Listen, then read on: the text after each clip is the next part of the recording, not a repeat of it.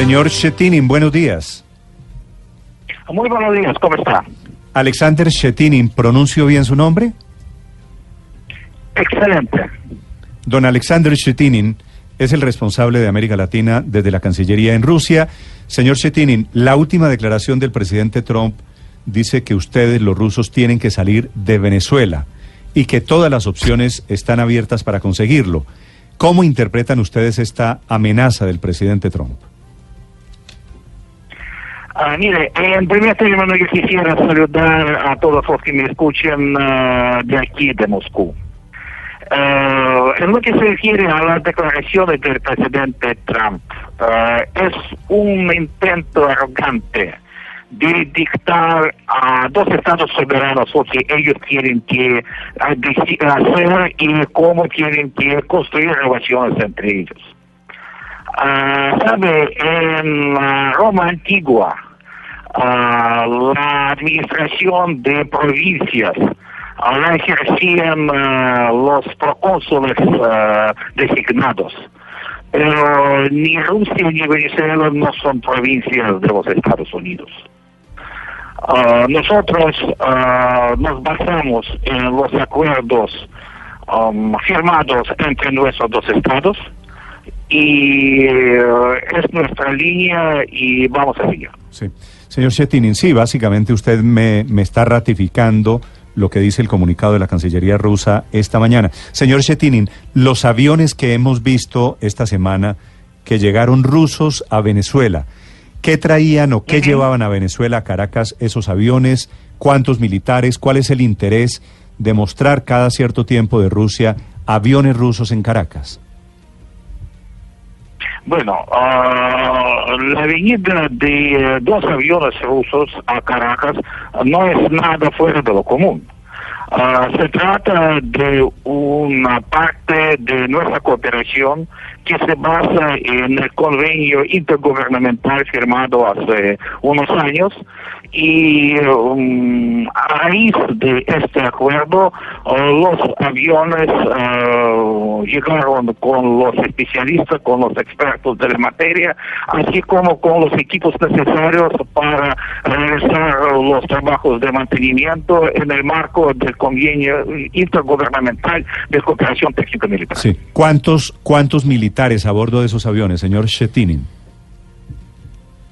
Bueno, hay militares ah, que están en el avión. Hay ah, un número ah, que no es tan grande. Sí. ¿Y son expertos en qué los, los militares? ¿Esa tripulación es experta en qué? Yo les repito, son expertos en la cooperación técnico-militar. Sí, pero eso, eso que expertos en cooperación, ¿qué quiere decir? No le entiendo la figura. Eso quiere decir que de conformidad con los acuerdos firmados entre Rusia y Venezuela, hay eh, tareas para hacer el mantenimiento de los equipos que se encuentran en Venezuela. Para ello se necesitan especialistas y peritos. Ellos vinieron para realizar los trabajos de conformidad con los contratos existentes. ¿Usted se enteró que la Cancillería colombiana, señor Shetinin, la Cancillería colombiana protestó por esas operaciones, por la llegada de militares rusos en Venezuela? Nosotros no vemos la razón para la protesta. Son cosas de cooperación entre dos estados soberanos. Pero lo único que yo quisiera mencionar en ese sentido, bueno, usted seguramente conoce el Palacio de San Carlos aquí en, allá en la ciudad de Bogotá. Sí, señor. Hay una frase muy sabia de Libertador Simón Bolívar. Yo creo que vale la pena recordarla. ¿Cuál es, ¿Cuál es la frase a la que usted se refiere? La frase es más o menos la siguiente, que cada estado tiene el derecho de tener el gobierno que quiera y el resto tiene que respetar esta condición. Está en Bogotá, en Palacio de San Carlos. Yo creo que son palabras muy sabias. Sí, inclusive si ese Estado es una dictadura como el gobierno de Venezuela. Yo estoy seguro de que en primer término es un Estado soberano. Nosotros nos basamos en el respeto a las normas del derecho internacional. Y el derecho internacional, la Carta de las Naciones Unidas, prevé ciertos principios. Entre ellos, el principio de la no injerencia en los asuntos externos. Todos nosotros tenemos que respetar. Como dijera el benemérito Benito Juárez, el respeto al derecho ajeno es la paz. Si usted no reconoce que esto es una dictadura, ustedes al menos sí reconocen que hay una crisis humanitaria muy fuerte en Venezuela ocasionada por el gobierno eh, de Nicolás Maduro? Yo creo que la tarea de todos los países involucrados o todos los países en la región y fuera de la región consiste en que todas las divergencias y todos los problemas que existen en los países amigos tienen que ser resueltos de una manera pacífica a través de la cooperación. Sí. Señor Chetinin, ¿tienen ustedes en Moscú alguna versión o alguna información sobre los apagones de estos días en Venezuela? ¿Qué los ha causado? Sí, claro sabemos, sabemos esto y pensamos que la tarea es ayudar para que la vida se normalizara allá en la Armada República de Venezuela. ¿Y cuál es, ¿No es así? cuál es, cuál es la causa de esos apagones? Mira, ah, yo creo que cuando hay apagones, primero hace falta restablecer ah, los servicios para la gente y después pensar en las causas y cómo mm, bueno, eliminar las causas. Primero hace falta pensar en la gente, y después en cosas mucho más ah, teóricas. Claro, estamos de acuerdo en que primero hay que arreglar el problema, pero ¿ustedes saben por qué fue el apagón? Mm, Yo creo que los que saben son las autoridades de Venezuela. Sí. Están escuchando a don Alexander Shetinin, que es desde la Cancillería en Moscú, el diplomático que maneja los temas de América Latina. Siguiente pregunta, se la hace en Caracas el corresponsal de Blue Radio, don Alexander Santiago. Sí, eh, pregunto, ¿esta cooperación militar, ¿qué, qué otras actividades prevé en transcurso de las próximas semanas o meses? ¿Piensa seguir viniendo, además de esta misión que ya está acá en Venezuela? ¿Ese, ese plan qué, qué más prevé? Mira, ah, yo no estoy hablando de la cooperación militar. Yo le quisiera sugerir que me escuchen atentamente. Yo estoy hablando de la cooperación técnico-militar. Es una cosa completamente distinta. Señor Shaterin, sí, ¿qué les entregó Venezuela a cambio para poner toda una tropa allá? ¿Y cuánto se está gastando un país que está quebrado en esta cooperación técnico-militar? Ah, bueno, hay contratos y nosotros cumplimos con los términos de los contratos y del gobierno, del acuerdo intergubernamental. Entonces, ah, vamos a, realizar nuestros compromisos en ese sentido. No tenemos ningunos planes ah, de otro tipo y eh, lo que hacemos no cambia de ningún ningún tipo de balance de fuerzas, no hay, no representa ninguna amenaza a nadie. Eso le pido. ¿Cuánto le, sí, ¿Cuánto le debe hoy Venezuela a Rusia? Disculpe. ¿Cuánto le está debiendo hoy Venezuela a Rusia?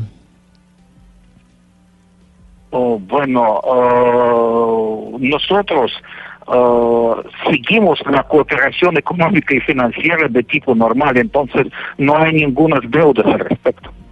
Ah, Venezuela no tiene deuda con Rusia.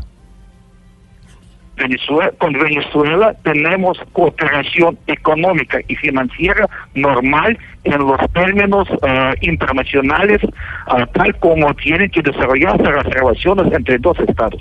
Sí, señor Chetini. El tema de esas relaciones no es ningún tipo de preocupación de por parte de nosotros. Sí, señor Chetinin, como, como le consta pues al mundo entero, en Venezuela se ha metido el presidente Trump y se ha metido también el presidente Putin de Rusia, la Federación Rusa.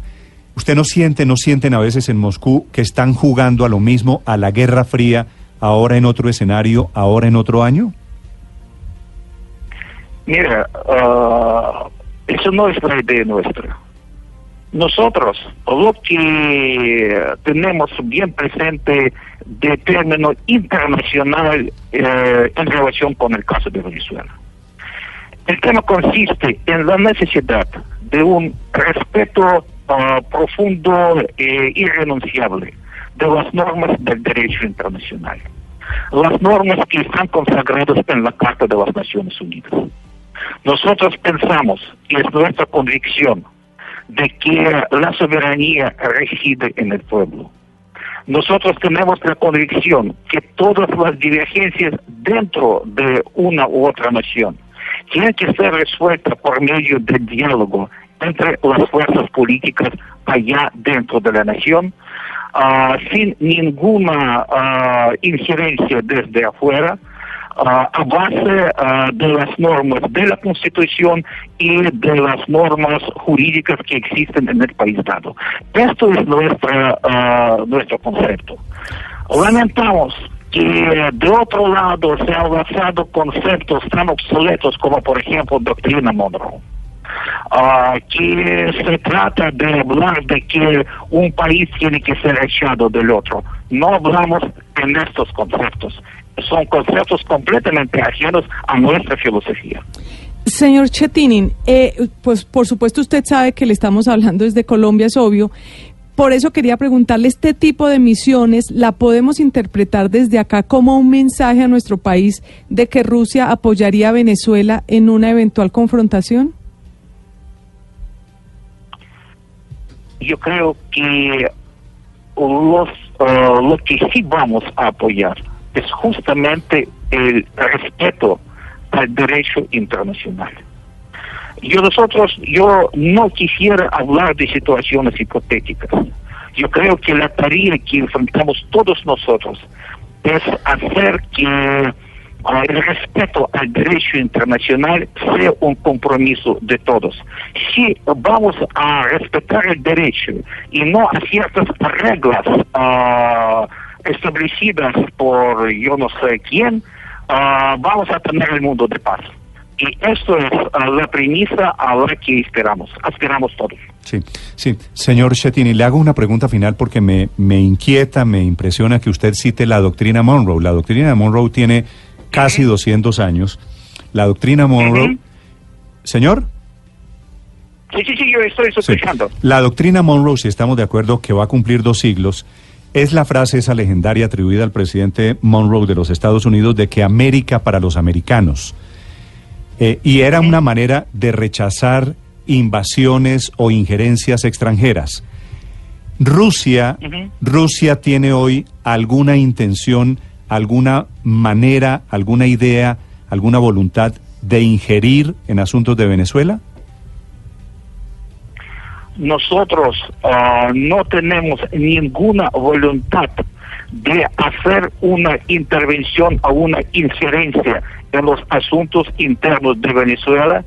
Ah, nosotros estamos listos a prestar todo nuestro apoyo político ah, para que los venezolanos tienen la posibilidad de encontrar un entendimiento entre ellos. Nosotros estamos a favor de uh, promover el pleno respeto de los derechos internacionales asumidos por todos los estados de conformidad con la Carta de las Naciones Unidas y el derecho internacional. Yo creo que es una base ideal, es una base sine qua non para que todos los problemas de Venezuela sean resueltos de una manera positiva, democrática y a favor de todos los venezolanos. Una última pregunta desde Washington. ¿Está cumpliendo Venezuela con los pagos, el pago que estaba pendiente para marzo? Y una muy concreta, ¿han recibido ustedes oro como medio de pago? Yo le puedo decir uh, la manera siguiente. Ah, nosotros sabemos ah, todas las sanciones que el gobierno de los Estados Unidos ha impuesto a Venezuela y a Rusia. Entonces, ustedes me preguntan si están funcionando bien las sanciones. Bueno, la, la pregunta no era si estaban funcionando bien las sanciones, sino si Venezuela le estaba pagando a Rusia sus deudas con oro. Pero ustedes están impidiendo para que Venezuela hagan sus plazos pagos a, a tiempo. Ustedes, los Ustedes- Estados Unidos, ¿ustedes han quiénes, impuesto señor sanciones. Entonces, ustedes me preguntan si son sanciones son fructíferos. Bueno, no, no se la preguntaba así, pero si le preguntara si las acciones, si las sanciones de ustedes, no sé a quién se refiere usted con ustedes, las sanciones de Estados A Unidos. ustedes, a los Estados Unidos, porque me dicen que la pregunta es desde Washington. Ah, no, pero, pero es el corresponsal, él es, él es colombiano, le habla. Muy eh, bien, disculpe, disculpe, yo me estoy preguntando, y disculpe, yo no entendí. Entonces, ah, mi- la pregunta mía ah, sería a la gente de Washington. Muy bien. Sí. Y yo le y yo le repregunto entonces, señor Chetinin, a ustedes. ¿Las sanciones de Estados Unidos en concepto de Rusia están funcionando, están ahogando, asfixiando al gobierno de Maduro? Yo estoy completamente seguro de que la política de sanciones es una política que no puede llevar a ninguna parte positiva. Yo creo que es una política ah, que solamente demuestra la clara negligencia de los intereses reales del pueblo. Y yo les puedo decir que nosotros vamos a hacer todo lo que está a nuestro alcance para que la política de sanciones no ah, vaya en perjuicio de nuestras relaciones entre Rusia y Venezuela. Desde Moscú es Alexander vocero de Néstor, la pero un momento. Eh, Néstor, Señor. pero es que yo sí quiero insistirle. eh, ¿Ustedes ya recibieron oro por parte de Nicolás Maduro como medio de pago? Es muy sencillo, ¿sí o no? Mira, ah, usted me pregunta una eh, situación muy interesante. Entonces, yo le explico. Ah, ustedes saben ah, que los Estados Unidos no han impuesto una sanción. Ustedes me preguntan, ¿ustedes han encontrado el camino para evitar las sanciones? Eso es la pregunta suya. ¿Y cuál es? Eso? Sí, que, nosotros, El camino es- para nosotros, el camino es el oro. está bien. Mira, yo le recuerdo, todo está bien en nuestras relaciones. Y los que están tratando de intimidarnos o poner condiciones en nuestras relaciones entre los dos estados soberanos actúan mal. Y esa es la pregunta, esa es la respuesta. Sí. Pero, señor Chetinin, yo puedo interpretar de esta respuesta suya que es sí la respuesta a Jaime Moreno, que es el corresponsal en Washington, que le insiste, Venezuela le está pagando con oro a Rusia. La respuesta que yo intuyo es sí. No, yo no lo he afirmado en ningún momento. No, usted no lo ha afirmado, pero si yo saco esa conclusión, ¿usted me corrige? No. Yo, yo no voy a comentarle esto porque todo eso es una suposición suya y yo no comento a suposiciones. Sí. Y para que no haga suposiciones, este periodista en Colombia, le vuelvo a preguntar, ¿ustedes en Rusia han recibido oro de Venezuela? Yo le puedo decir que en Rusia y Venezuela mantenemos relaciones normales, tal como están previstos por los contratos bilaterales. Yo no quisiera ahondarme en el contenido de dos contratos entre dos estados soberanos. Es nuestro derecho soberano. Vale, entiendo, entiendo perfectamente. Señor Chetinin, ha sido usted muy amable por aceptar este diálogo en Blue Radio. Muchas gracias Colombia. a usted. Gracias. Gracias, hasta luego. ¿Qué horas, ¿Qué horas son en Moscú en este momento? Ahora tenemos cuatro y media.